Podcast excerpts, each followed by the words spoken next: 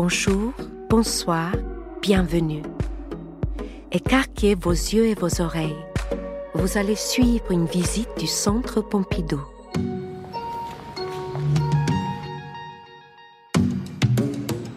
Aujourd'hui, quatre œuvres VIP, Very Important Pieces, du Centre Pompidou. La blouse roumaine de Henri Matisse, Les mariés de la Tour Eiffel de Marc Chagall, Les Trois Bleus de Joanne Miro. Et pour finir, nous nous rendrons à l'extérieur du musée, dans l'atelier de Constantin Brancusi.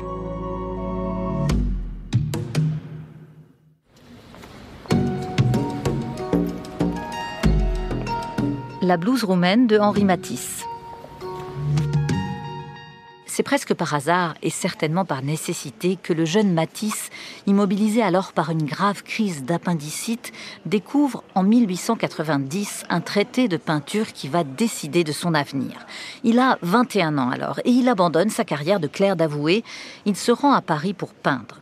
Là, il fréquente notamment l'atelier de Gustave Moreau à l'école des beaux-arts et il se lie d'amitié avec plusieurs jeunes peintres. C'est l'époque où il va copier les grands maîtres au Louvre, mais sa découverte de Paul Cézanne lui montre soudainement qu'une autre réalité est possible. Matisse expérimente alors. Il s'essaye à l'impressionnisme, au divisionnisme, à la Seurat. Il visite la rétrospective Van Gogh en 1901 et Paul Gauguin en 1904. En 1905, un an plus tard, au Salon d'automne, il fait scandale. Il expose alors euh, sa femme au chapeau, avec son visage de trois quarts, peint à grands traits gris, vert, rose, qui nous défie littéralement du regard. Le critique Louis Vauxel qualifie cette toile et les jeunes peintres de fauves. Et par défi, ces derniers s'approprient ce terme. Matisse devient alors presque malgré lui le chef de file du fauvisme pas moins de 35 années séparent ses débuts fracassants de la blouse roumaine qu'on peut admirer ici. Matisse a gardé toute la liberté, toute l'audace, la fraîcheur aussi de sa jeunesse dans ce portrait si peu conventionnel qu'il baigne de couleurs, comme nous le raconte Véronique Missud. Elle est conférencière au Centre Pompidou. C'est très intéressant sa démarche sur la couleur qui va commencer avec les fauves euh, à partir de, 1905. Ils vont décider, euh, suite euh, évidemment au travail de Van Gogh hein, et de bien d'autres, de penser et de construire le tableau en utilisant uniquement la couleur. C'est-à-dire que ça paraît tout simple, mais c'est extrêmement complexe. Pourquoi? Ben Parce que c'était toute une génération d'artistes qui sont passés par les règles académiques, qui ont appris la perspective. Et avant, on pense la composition d'un tableau à partir de cet espace créé par la perspective, hein, hérité de la Renaissance italienne. Cette perspective qui amène un point de fuite. Et à partir de ce point de fuite, on construit l'espace. Et après, on amène le sujet. Et puis les motifs. Voilà. Tout ça, ils vont vouloir s'en défaire, parce que d'abord, ça a déjà, été très bien fait. Et puis parce qu'ils veulent amener de nouveaux points de vue. Et parce que aussi, il y a l'invention de la photographie, du cinéma, qui leur fait donc euh, penser la peinture un peu autrement. Avec en plus une autre difficulté, comme ils retirent le point de fuite, on est dans une frontalité. Et ils vont travailler ce qu'ils appellent l'aplat. Hein. C'est-à-dire que chaque couleur va être employée dans son intensité lumineuse. Pour travailler un rouge un tout petit peu plus clair, on va surtout pas employer du blanc, parce que pour Matisse et Derain, ça rendait les couleurs opaques. On va employer peut-être un rouge plus dilué, ou un rouge avec une petite pointe de jaune. Donc c'est tout aussi une façon de travailler les couleurs qui sont complètement nouvelles. Matisse employait un mot superbe que j'aime beaucoup. Il disait plage colorée. Et pourquoi il a voulu changer le mot plan coloré vers le mot plage? Parce que le mot plan renvoyait trop à la géométrie, trop à la perspective, alors que le mot plage parlait de l'émotion, de la sensation, hein, de la vibration de la couleur dans l'espace. Ce tableau s'intitule, on, l'aura compris, hein, La blouse roumaine, mais pourquoi Matisse a-t-il choisi ce titre? Alors, justement, ça c'est intéressant. Matisse travaillait très souvent par paire et par série. Et ce tableau, la blouse roumaine, fait partie d'une série de toiles que Matisse a commencé euh, dès 1936. Ce portrait, il l'a travaillé très longtemps. Il a été travaillé pendant six mois. Et il a fait photographier plusieurs étapes de sa réalisation. Je les ai, les esquisses. Mm. C'est vrai que c'est mm. génial. C'est à un moment donné. Voilà. Euh, il les a photographiés, je crois qu'il y a 16 photographies qui ont été d'ailleurs euh, exposées à la galerie Maille, parce qu'il les avait exposées pour montrer aux spectateurs que quand il disait qu'il voulait simplifier la peinture, eh bien que c'était pas si simple de simplifier la peinture. comment il a simplifié? Ben, Au départ, il a simplifié le fond. Et puis il a simplifié aussi euh, la blouse romaine. Il fait disparaître les motifs devant, hein, sur le torse en fait. Sur le torse, les motifs disparaissent. Dans le fond, les motifs disparaissent. Et au fur et à mesure, la jeune femme se tourne vers nous. Et à la dernière étape, on va dire, il enlève le fauteuil, mm. il intensifie le corsage de la blouse roumaine dans un cœur, il repositionne la tête plus droite, il intensifie la chevelure hein, par des lignes en arabesque, ce qui lui donne beaucoup de douceur. Et puis, il y a tout ce travail sur les mains, où on a l'impression que, justement, toutes les lignes dont on parlait tout à l'heure ben, correspondent à toutes les lignes des étapes dessinées antérieures. Comme si on trouvait toutes les arabesques qui étaient autrefois dans le papier peint dans les mains, finalement. Exactement. Et les trois couleurs qu'il utilise ici, enfin, si on simplifie quand même, hein, oui. Euh, rouge, blanc, bleu, est-ce qu'elles ont une signification d'après vous? Bah, Pour moi, elles ont une grande signification puisque Henri Matisse, comme euh, les autres peuples européens, est très angoissé par cette Seconde Guerre mondiale. Donc, pour moi, elle marque un acte de résistance, hein, employer les trois couleurs du drapeau français, bleu, blanc, rouge. Et en plus, cette idée de jeune fille euh, aérienne, pensive, sérieuse en se questionnant, hein, c'est tout le jeu de main, en étant très aérienne et travailler comme une colombe hein, euh, de la paix, avec un message évidemment d'espoir, mais de résistance en même temps.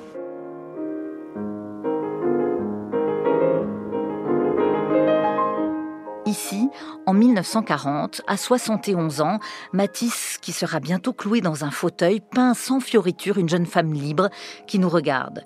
Peut-être préfigure-t-elle aussi avec ses grands aplats de couleurs vives les gouaches découpées et les collages qui occuperont Matisse toute la fin de sa vie, quand l'artiste aura cessé de peindre avec des pinceaux pour peindre avec des ciseaux dans d'immenses feuilles de couleurs.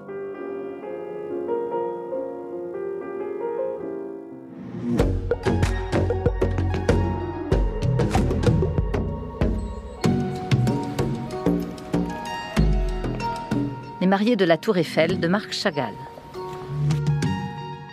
Chagall est revenu à Paris depuis une quinzaine d'années lorsqu'il peint ses mariés de la Tour Eiffel qu'on voit ici. Il est né en 1887 en Biélorussie dans un châtel. C'est une ville typiquement juive dont on retrouve d'ailleurs les petites maisons en bois qu'on peut voir là en bas à droite et qu'on retrouve aussi dans plein de ses toiles.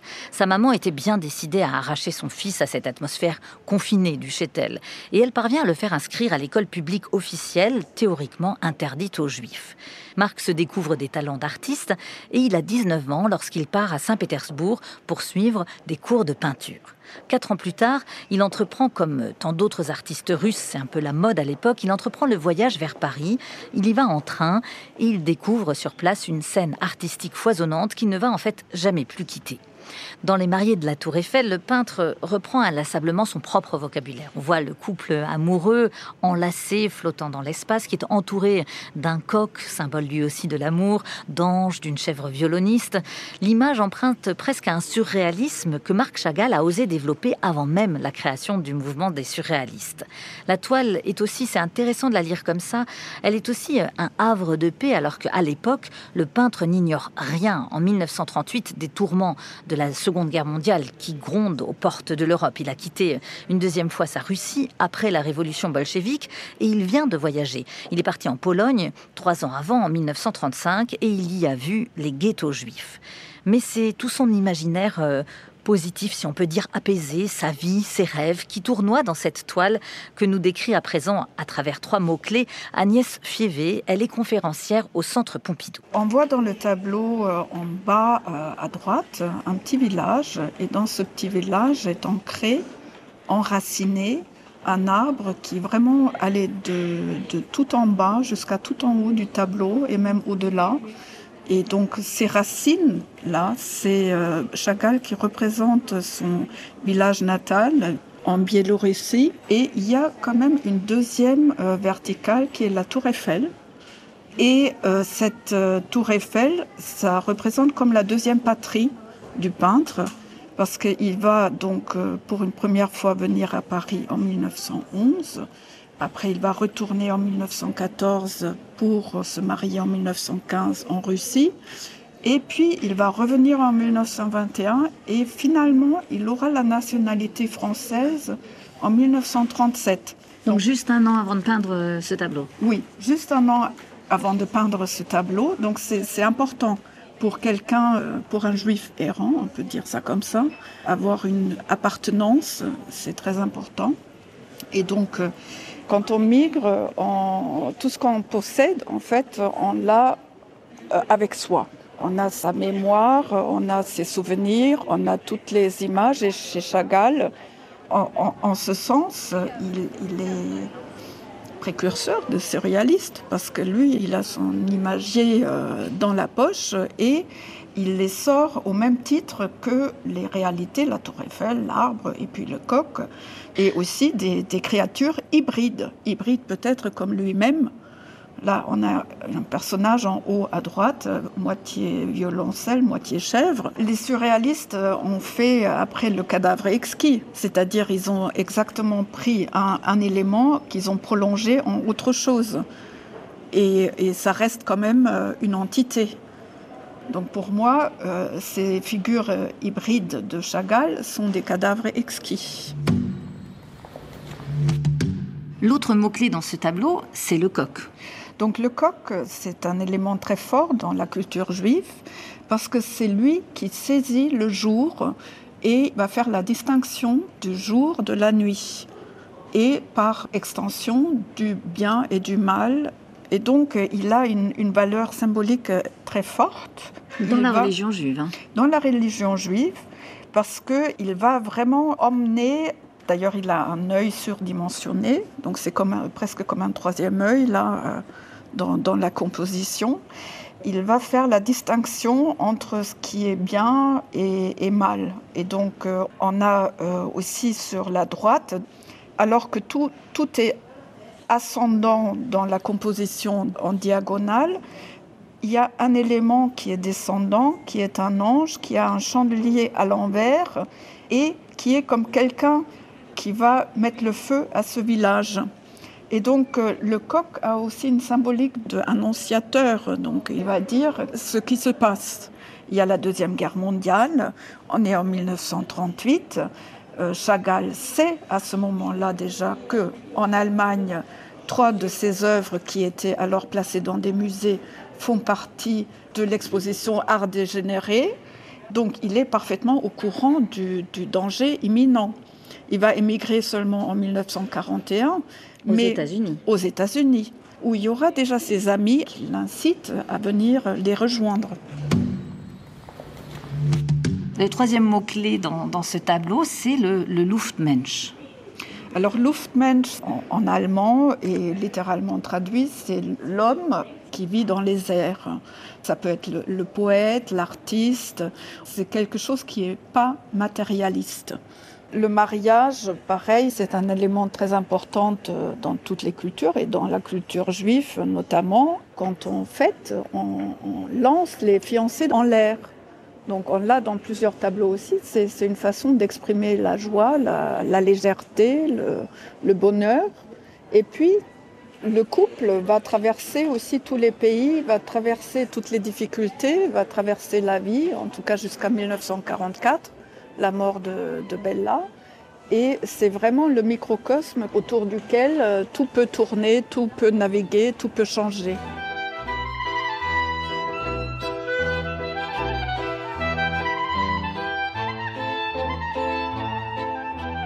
C'est vraiment intéressant de se souvenir que exactement à la même époque où Ya s'est marié de la Tour Eiffel, eh Chagall peint un tableau beaucoup plus tourmenté, un tableau qu'il baptise la crucifixion, qui est peint dans les mêmes tons blancs mais autour de la figure du Christ. Eh bien Chagall représente de façon très explicite une synagogue qui brûle, un village en flammes, des Juifs qui tentent un exode désespéré.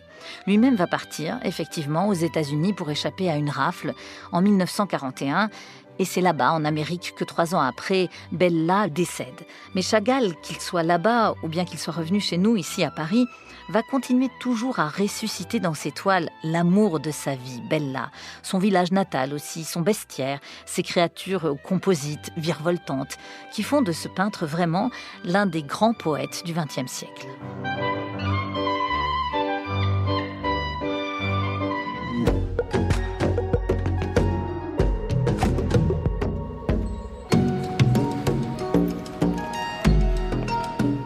Les Trois Bleus de Joanne Miro. Ces trois très grands tableaux de Miro sont emblématiques d'une période bien particulière de la vie de l'artiste. Quand la soixantaine venue, Miro a enfin les moyens de se faire construire l'atelier de ses rêves.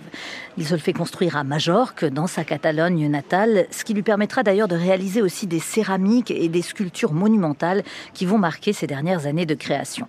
Il faut se souvenir que Johan Miro a toujours été plutôt à l'étroit dans sa vie matérielle, notamment rue Blomet à Paris, où il arrive en 1921. Et pendant toute euh, cette décennie des années 20, il va inventer, dans la capitale française, ce langage pictural qualifié parfois d'enfantin, pour lequel il est connu dans le monde entier. C'est d'ailleurs un, vocabulaire qu'il a forgé tard dans sa vie, presque à 30 ans, à force de recherches acharnées pour trouver enfin sa propre voie en peinture. Il avait commencé par euh, des toiles d'ailleurs remarquables, qualifiées souvent de détaillistes. Il a dû s'en détacher. À Paris, sa famille ne lui donne pas d'argent. Il raconte comment souvent il peint dans un état d'hallucination provoqué par la faim, le manque de nourriture pratiquement. Il partage aussi l'atelier d'un autre peintre à cette époque. Ça ne le dérange pas vraiment, il est très ordonné. Et d'ailleurs, bien plus tard, dans l'immense espace où il a créé les grands bleus qu'on voit ici, eh bien Miro continue à ranger méticuleusement ses pinceaux, ses brosses, ses tubes de couleurs, à travailler aussi à des horaires très précis. Quand ses amis évoquent Johan Miro, il parle toujours de sa très grande gentillesse, de son amour de la poésie, de son attachement à la Catalogne, de sa fascination pour les objets modestes, les objets du quotidien, et de ses yeux d'un bleu intense. Ce bleu qui reste la couleur emblématique du peintre, comme le raconte Sophie Forestier, conférencière au Centre Pompidou. Eh bien, le bleu, c'est euh, d'abord, euh, il reprend, quand il fait ses peintures, il, il reprend ce travail qu'il a fait dans les années 20-25, et qui sont ses peintures avec des fonds bleus, où il, c'est des fonds très passés à la, à la, assez liquides et passés à l'éponge, et sur lesquels il y a des, des écritures ou des traces euh, qui rythment le fond. Il reprend... on voit une petite toile juste derrière nous, quand on sort à gauche, il y a justement un tableau bleu de Miro des années 20. Voilà, la sieste qui est dans le musée. Et puis ensuite, il, va, il reprend ça lorsqu'il a cet atelier euh, plus grand. Et c'est vrai qu'avec le bleu, il choisit une couleur qui a une symbolique assez universelle, puisque ça renvoie au ciel, à l'océan, à l'infini. Il y a une dimension spirituelle et cosmique dans toutes les cultures. Donc, c'est, le bleu, c'est aussi pour un Catalan comme lui, c'est aussi le, les maisons bleues qui étaient en Catalogne peintes en bleu. Et, le, et, les, maisons étaient, c'est une manière de, de, présenter la maison comme un lieu de, euh, où se vit l'idéal et le rêve. D'ailleurs, euh, pour Miro, il va le dire dans un de ses tableaux, le bleu, c'est la couleur de ses rêves. Et puis, Juste, vous avez parlé de l'atelier. Quel rapport entre l'étoile et l'atelier? Cet atelier, pour lui, euh, c'est un atelier qui, qui, dont il rêve. Et c'est la possibilité pour lui de faire des tableaux plus grands que les tableaux de chevalet, mais très grands. Il a cette envie depuis longtemps de parler à tous, de, faire une peinture universelle et, ouverte à tous. Donc l'espace, la grandeur de, la toile, c'est une manière de parler au plus grand nombre. Hein. Et la peinture américaine, voir la peinture américaine des années 50, va lui donner l'envie de s'y mettre à son tour. Alors, on voulait aussi parler, enfin, vous vouliez aussi parler euh, de, de la méditation. Bon, oui. En, entrer ici, oui. forcément, ça fait penser à un univers presque asiatique, enfin, de méditation asiatique. Oui. oui. D'ailleurs, il y a une préparation pour eux. Il dit qu'il s'est préparé à faire ces trois tableaux, comme les archers euh, japonais, et où l'inspiration, l'expiration, l'inspiration sont donc sont très importants. Enfin, le souffle. Le souffle. Mm. Il y a une dimension physique dans cette préparation, probablement. Physiquement, il a ouvert ses poumons et expirer, inspirer. Et puis euh, ensuite, il va commencer d'abord par travailler sur des tout petits papiers, euh, pas plus grands que 10 cm, des petits papiers où il jette un croquis de, au, crayon, au stylo à billes et au crayon de couleur. Pour préparer ces trois tableaux. Préparer ces trois tableaux, les trois, un, deux, trois. Et puis ces petits bouts de papier, il les garde sur lui, il les met dans sa poche. Ça devient trop froissé au bout d'un moment. Et puis tout d'un coup, il va, il va se mettre à peindre. C'est un petit peu ces petits bouts de papier comme quelque chose de très intime qu'il veut garder que pour lui et que tout d'un coup il va révéler. Et puis euh, il se met à peindre le fond bleu, mais pas comme un peintre en bâtiment, dit-il. Il dit que par faire le fond le mettait en état de continuer le reste. C'est donc poser le bleu, c'est continuer cette méditation, et après il va se mettre à l'écriture. Cette écriture, ce sont ces formes noires, rouges, ces traits. Euh, et c'est étonnant parce qu'il nous parle du fond, mais il ne nous parle pas de cette écriture. Et, euh, dans quoi Dans ses récits Dans, ses, récits. Dans ses récits, il nous parle de la fabrication du bleu. Il nous dit que c'est pas comme un peintre en bâtiment, mais il nous dit pas euh, le reste. Il, s'arrête. Et donc on ne sait pas très bien comment il a fait le reste, mais c'est, on le sent quand même parce que c'est comme une, c'est comme une calligraphie. Il a qu'une chance. Il le fait en une fois. Il n'y a pas de repentir, il n'y a pas de rature. Il, le fait d'un trait. Et euh, finalement, on, ne sait pas si on a affaire à des fragments, à des points de vue euh, de près ou de loin, à des formes cosmiques ou voilà des planètes ou des on ne sait pas si on est dans l'eau dans le ciel même hein, on peut se demander. Il y a presque quelque chose d'aquatique. Et il s'est jeté dans le vide. On sent que il nous livre ça presque d'un seul geste et avec une seule chance finalement il y a beaucoup d'audace et beaucoup de joie aussi. Je trouve qu'il nous invite il y a quelque chose de joyeux dans ces trois grands tableaux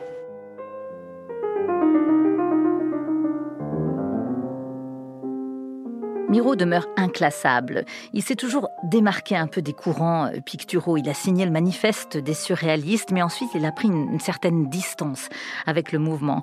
Il aimait par-dessus tout, en fait, chercher, expérimenter. Il partait souvent, disait-il, d'un minuscule défaut, euh, d'une toile, d'un trait peint au hasard même, pour laisser ensuite vagabonder son imagination, mais il ne se laissait jamais aller à la facilité. Les trois bleus qu'on voit ici, qui pourraient apparaître comme une sorte d'achèvement, ouvrent en vérité une période encore différente pour un artiste qui pendant plus de 60 ans aura su en permanence se renouveler.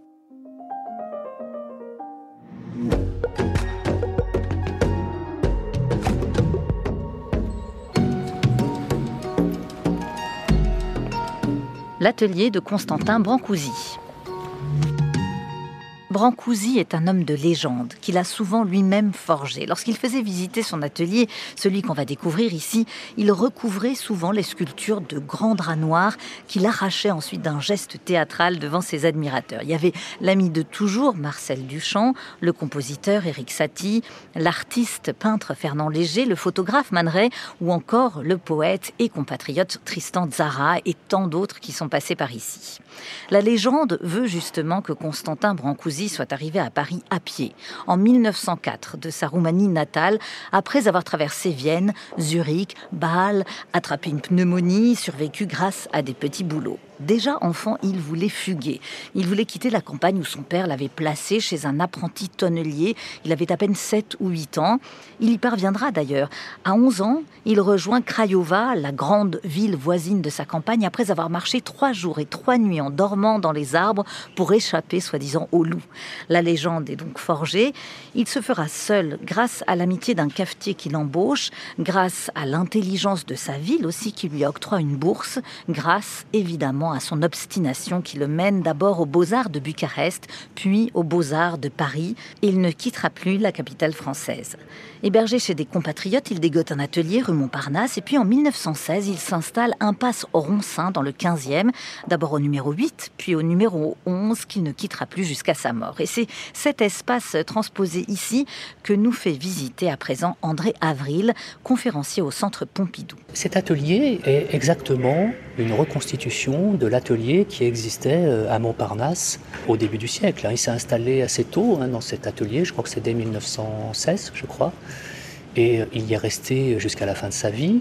Mais l'atelier, en fait, s'est profondément modifié dans ses dimensions, puisqu'au départ, il n'avait pas euh, les quatre espaces que vous pouvez voir lorsqu'on on fait le tour hein, là, de la reconstitution qui a été faite par Enzo Piano. Et au départ, il n'a que deux pièces. Il en a une, puis il en a eu deux, et puis finalement, il y a eu deux autres pièces qu'il a pu acheter, qu'il a, pu récupérer. Mm. Oui. Et si cet atelier est là, c'est parce que euh, Brancusi l'a décidé aussi. Il en a fait don à l'État français, mais sous condition quand même que cet atelier puisse être constitué à l'identique après sa mort. Et, là, bien entendu, pour Brancusi, c'était tout à fait essentiel, puisque à partir du moment où il a considéré que l'atelier était une sorte d'œuvre d'art à part entière, il fallait préserver, bien entendu, l'intégrité des sculptures et leur relation au sein même de cet espace. Alors ça nous amène effectivement au deuxième mot-clé, enfin à la deuxième idée. Quand on regarde tous ces espaces, c'est effectivement que Brancusi a travaillé sur des séries. Oui, et très peu finalement de séries. Hein. Si on regarde, euh, il y a la série très imposante là des colonnes sans fin, il y a la série des muses qui est très importante, il y a le baiser aussi qui est allé jusqu'à la dimension monumentale, hein, on pourrait dire. Et puis euh, il y a la série de, l'oiseau, du poisson, et peut-être que la série la plus essentielle pour lui était la série des, oiseaux, parce qu'elle commence euh, assez tôt, dans les années 10, pas du tout. On, a un premier exemple ici On a, euh, oui, juste après les coques, hein, on voit les coques, là. Et puis il y a l'angle du mur. Et puis il y a euh, sur le socle en bois cette sculpture en marbre gris-bleu qui est là. Et qui ne s'appelle pas l'oiseau, qui est la, la. La maillastra fait très directement référence à des contes, légendes romaines. Et c'est une sorte d'oiseau fabuleux qui a une sorte de, capacité à permettre aux amants qui ont été séparés de, se retrouver. Il a aussi une capacité de, métamorphose, de transformation. Donc là, il y a eu cette série de la Maillastra, mais très très vite, il va quitter cette relation à l'oiseau qui est encore tout à fait perceptible, hein, je trouve là. On, voit, on voit que c'est un oiseau. On, le voit, hein, on voit les, presque les pattes, on voit le plumage qui est replié derrière, on voit le, torse, on voit presque le bec. Enfin, il y a, y a encore, je dirais, une sorte de, représentation presque de, l'oiseau qu'il va quitter très vite, hein, parce que très vite, la sculpture ne sera pas la possibilité pour lui de la représentation d'un modèle. Et donc il va passer à une autre série qu'il va appeler l'oiseau. On en a un exemple qui est là juste sur la cheminée. Là, on n'a plus finalement qu'une sorte d'ellipse de torse bombé, de, direction comme ça ascensionnelle qui est beaucoup plus, plus forte. Il pousse quand même cette sorte de corps d'oiseau sur un cône. Donc, euh, Le cône est dissocié de l'oiseau. Enfin, ce ne sont pas ses pattes, par exemple. Je ne pense pas qu'il pense la sculpture en, de l'oiseau en ces termes-là à ce moment-là, c'est-à-dire entre pattes, corps. Euh, je pense que ce qu'il recherche, c'est davantage cet élan du vol cette sorte de propulsion comme ça de la forme à l'intérieur du vide de l'air. Mais là, il n'est pas très satisfait en dans cette série parce que finalement l'oiseau est, encore euh, ancré dans le sol. Quoi. Il a encore un poids, il a, il a, il a du mal à, décoller, on va dire. Et je crois que ça vient euh, tout simplement des, formes elles-mêmes, hein, notamment du cône, je pense, qui lui-même est posé sur une autre forme géométrique qui lui donne une sorte de statut peut-être encore euh, d'objet à regarder, qui sera, euh, je pense, plus du tout euh, visible avec ce qu'il appellera l'oiseau dans l'espace. Ici, dans l'atelier, on voit un exemple d'oiseau dans l'espace. Dans l'espace, il y en a beaucoup, oui. Oui, il y en a pas mal. Alors, il y en a un Donc là, on est revenu dans la première salle, Oui, voilà, quand on rentre dans l'espace. Alors là, on est juste à l'endroit où se trouvait la porte de l'atelier. Donc il faut se mettre face à l'oiseau justement qui est devant un rideau rouge. oui, exactement. C'est-à-dire que là, on, rentre, on rentrait dans l'espace de l'atelier et euh, première chose qu'on voyait, c'était euh, cet oiseau dans l'espace en bronze poli et qu'il va intensifier dans sa vibration hein, ici euh, par cette couleur rouge qui est juste derrière, qui sert de fond et en même temps qui exacerbe complètement la luminosité à la surface du bronze poli. Hein. Alors peut-être que les plus beaux oiseaux, euh, enfin celui-ci est magnifique en bronze, hein, mais sont ceux qui ont été réalisés en marbre, parce que je dirais le marbre est presque euh, un matériau qui s'oppose à toute idée d'envol, de légèreté, euh, de vibration. Enfin, le marbre est lourd quand même. Hein. Donc je trouve qu'il y a presque une, sorte de, de, contradiction, de paradoxe. Comment parvenir au sein d'une matière qui est lourde, qui a un poids, un élan, une fragilité, une sorte d'apesanteur, euh, d'ascension comme ça dans l'espace. Et, c'est là que je trouve euh, assez magnifique le travail de, Brancusi, c'est sur la matière. C'est-à-dire qu'il arrive pratiquement à une dimension alchimique. Par son geste, par le polissage, il parvient à modifier la perception même qu'on a de la matière là, on a, quand même changé du tout au tout. Ça ressemble plus aux espaces qu'il y a de l'autre côté, on a l'impression. Non, effectivement, de l'autre côté, on avait euh, toutes les sculptures, toute la relation des sculptures les unes avec les autres. Ici, on est dans l'espace de travail, c'est-à-dire qu'on a euh, des blocs de pierre qui ont été euh, commencés, qui apparemment n'ont pas été aboutis. Et c'est quelqu'un, bon, on n'en a pas parlé, mais c'est quelqu'un qui vient quand même, il faut, le dire, hein, qui vient d'un monde, d'un monde rural, archaïque hein, quand même, hein, Roumanie. Il a une relation au monde qui n'est pas celle, celle de Rodin hein, quand il, arrive à Paris. Il a travaillé avec Rodin Oui, il a travaillé avec Rodin. Il a travaillé très peu de temps, je crois, avec Rodin. Il a rencontré Rodin au moment où il, il sortait juste hein, de l'école des beaux-arts de Paris. Et puis, dans une exposition, Rodin le remarque et lui demande de venir travailler dans son atelier. Et très vite, il va se rendre compte que, d'abord, rien ne pousse à l'ombre des grands arbres, et puis qu'ensuite... Ça, c'est Brancusi qui dit. C'est Brancusi qui dit ça. Et puis, euh, surtout, la pensée, la relation qu'ils ont à la, à la sculpture, mais à la matière, en réalité, est très, très différente. On a d'un côté quelqu'un comme euh, Rodin, qu'on peut considérer comme un, un, artiste au sens premier du terme, c'est-à-dire comme un démiurge, quelqu'un qui part du chaos de la matière, en l'occurrence de la terre, et qui arrive à une forme. Puis de l'autre côté, on a Brancusi qui lui estime que la matière, en fait, impose sa propre pensée. Et que lorsqu'on travaille de la sculpture, il faut que la main de l'artiste pense, bien entendu, mais qu'elle pense en suivant la pensée propre de la matière.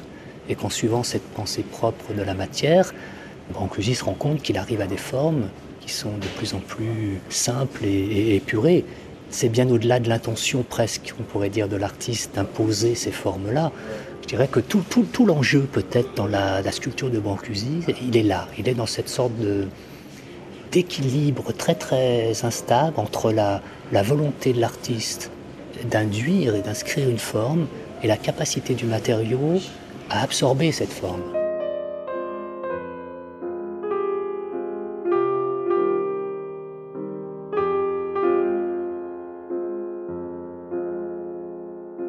Il y a effectivement parfois des formes qui résistent, comme les oiseaux brisés qu'on voit ici par terre.